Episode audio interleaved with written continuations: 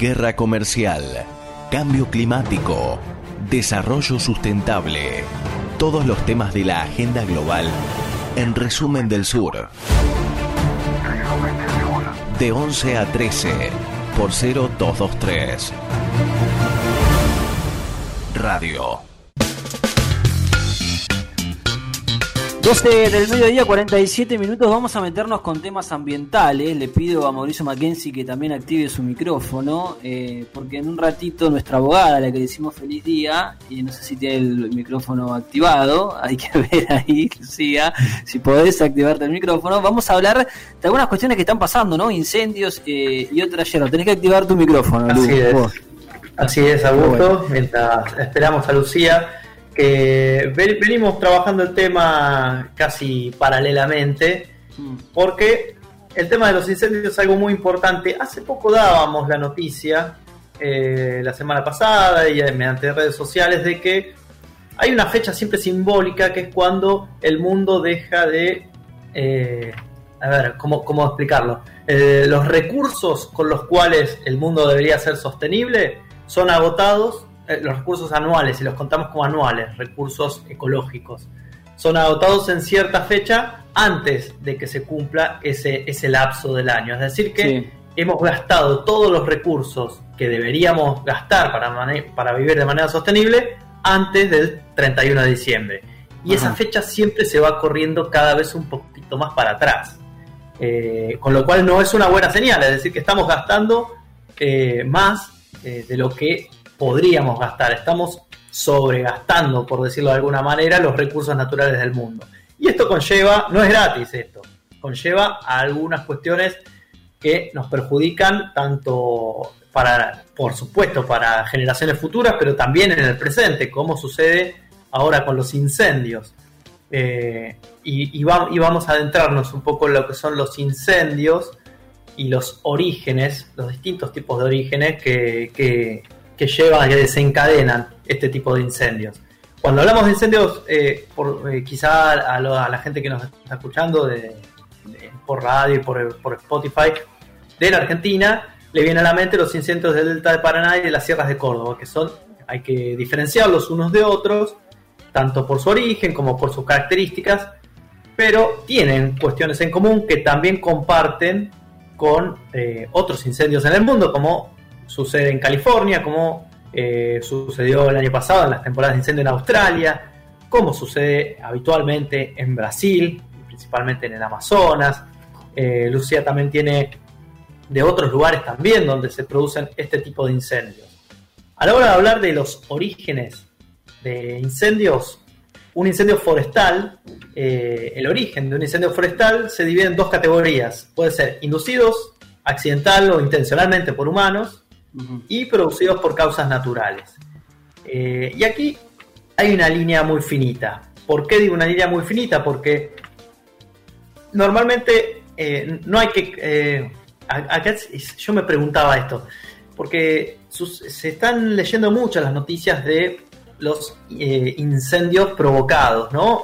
provocados por productores rurales y esto no es meramente en la Argentina, ¿eh? sucede muchísimo en Bolivia, sucede en Brasil, incluso sucede en Australia. El año pasado con los devastadores e históricos incendios en Australia, también el gobierno australiano salió a, denunciar, incluso hubo, hubo 11 detenidos, pero a denunciar el, desmalezamiento, eh, estas prácticas históricas de desmalezamiento a partir de incendios. Mauri, la tenemos a la tenemos a Lu en, por teléfono, eh, así que la, ah, incorporamos, Lu. Hola chicos, buen día, perdón la dificultad técnica. está bien. Puede pasar, puede pasar. Bueno, ahí estabas escuchando lo que lo que está diciendo Mauri. No sé, Mauri, si querés cerrar o querés eh, agregar alguna cosa más y ahí también le damos el pie a, Lu para que se incorpore al tema. Claro, eh, le voy a dar el pie a Lu para que nos diga los diferentes focos de incendio alrededor del mundo. Hablaba yo de los orígenes los orígenes pueden ser, eh, pueden ser provocados por el hombre, ya sea intencional o, de otra manera o sin intención. Pero acá hay una fina línea porque cuando hay ciertas características naturales, estas, eh, estos incendios como que le generás un, punto de partida muy fácil, generás que eh, ese fósforo prenda rápido, ya que hablamos de incendios. Y esto sucede alrededor de todo el mundo, ¿no, Lu? Sí, Mauri, como bien vos decís. De hecho, los porcentajes en cuanto a incendios intencionales o, por ejemplo, por accidentes o provocados por las deforestaciones, como bien vos decís, son de un 85% versus un 15% de incendios que se provocan por ahí por alguna tormenta eléctrica, por rayos que impactan en zonas muy secas, etcétera. O sea que la mano del hombre acá tiene mucho que ver con, con todo esto, este incendio a nivel mundial, incendio de sexta generación como le llaman los expertos, de, en todos lados, en todos los continentes se puede ver algún, algún gran foco de incendio. De hecho, no sé si me permiten eh, darles un dato que, que vi ahora hace poquito que me llamó muchísimo la atención. La plataforma en línea Global Forest Watch Fires contó más, el año pasado, en el año 2019, contó más de 4.500.000 incendios en todo el mundo, mayores de a un kilómetro cuadrado, ¿no? Tomaron ese parámetro. O sea que estamos hablando de que el año pasado hubieron más de 12.300 incendios por día a nivel mundial. A los le pregunto esto. Eh, ¿cómo, ¿Cuánto pesa el, digamos, la, falta de inversión o la falta de recursos que ponen los estados para esto? Yo iría más a la, a la cuestión de fondo, ¿no? Eh, a la cuestión eh, que quizá no se vea a simple vista. Ahora, yo comenté justamente en la otra columna que Brasil tiene un, fondo de inversión para, detener eh, los incendios forestales en el Amazonas de 17 millones de dólares eh, anuales, con 500 vehículos eh, recorriendo todo el Mato Grosso y el Amazonas, tres helicópteros constantemente, fiscales, pero es muy difícil de ver, pero yo iría, eso sí, obviamente es necesario, pero iría más, más allá, más al fondo, más a a políticas realmente sostenibles en el tiempo y a futuro, para futuras generaciones, es decir, métodos de producción, por ejemplo, eh, sostenibles, que tengan en cuenta eh, el impacto en la naturaleza, cuestiones que tengan en cuenta el, cambio climático, porque no sé si Luz, si coincidís conmigo, el cambio climático está totalmente detrás de lo que son estos incendios. Por supuesto, claro que sí, sin duda. Es, eh, son cosas que van concatenadas la una con la otra. El aumento de las temperaturas, las que hace que aumenten las sequías, que haya mayor cantidad de terreno seco, como que se adelantan las, las temporadas y todo empieza antes.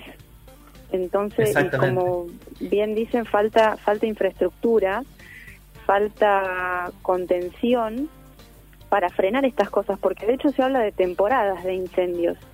Entonces todos los años, en lugares como Australia, como California, donde se están batiendo récords en cuanto a hectáreas quemadas y viviendas perdidas, hasta especies de animales muertas y gente también, que saben que vienen, pero es como que siempre les ganan de mano, siempre o llegan antes o son más intensos o, o no alcanza eh, la gente, los bomberos, es, es, es muy difícil de parar o de poner el punto de inicio y de final. Y fíjense, en términos económicos, ¿no? ¿Qué, eh, qué, manera de, inversión, qué montos se invierten en reparación y, en contención de este tipo de catástrofes, siendo que hubiese sido mucho más económico y eficiente eh, hacer inversiones en prevención, eh, incluso en leyes que tengan en cuenta la cuestión de protección de bosques y de humedales, por eso tan importante la ley de humedales que se está discutiendo en la Argentina. Eh, son cuestiones que son de prevención, son previas. Sí, de hecho la ley de humedales acá en Argentina eh, es un proyecto de ley que se aprobó en 2013 por unanimidad en el Senado, pero no pasó nada en diputados y perdió el estado de poder parlamentario en 2015 y desde entonces, recién ahora, volvió a, a tomar importancia por una cuestión de consecuencia de todos los incendios que estamos viendo en el delta del Paraná, que también acarrean un impacto en el sistema de salud eh, importantísimo por las enfermedades respiratorias, por la calidad del aire. Hay muchísima gente que muere por año, estamos hablando de más de 3 millones de personas por año que mueren a, nivel mundial por la mala calidad de aire y, e incendios como estos, las cenizas, que la consecuencia de, los, de los vientos, de la ceniza, es un impacto enorme. Sí, exactamente. Y esas son las, las reales soluciones, ¿no? Las soluciones que van y que apuntan a largo plazo, apuntan a, a que los productores eh, agropecuarios que tras el avance de la soja y el avance eh, que hace correr a, los, terrenos de cría de ganado y van ganando otras zonas que antes eh, no, eran destinadas a la producción y se hace de manera irresponsable. Entonces estas leyes, ellas, estas leyes enmarcan en una, una producción responsable también hay soluciones como que se utilizan en otros países que Naciones Unidas recomienda, que son corredores de biodiversidad, es decir, que entre campo y campo pueda haber un, cierto corredor ecológico donde los animales y, la, diversidad de la fauna pueda, pueda acceder, pueda circular. Esto viene muy bien también en estos casos de incendio. Hay soluciones, pero para lo que se necesita para este tipo de soluciones es voluntad política. Bien, es un tema que hay que, que vamos a seguir, eh, Lu, Mauri, ya estamos eh, cerca del final, así que gracias, Lu. Bueno, gracias a ustedes, chicos, perdón por la demora con la comunicación. Abrazo grande, no pasa nada. Bueno, ahí está. Eh, ¿Por qué hay lugares donde se incendia, diferentes lugares del mundo que se incendia? Es un tema que vamos a seguir. Estamos a dos minutos del final.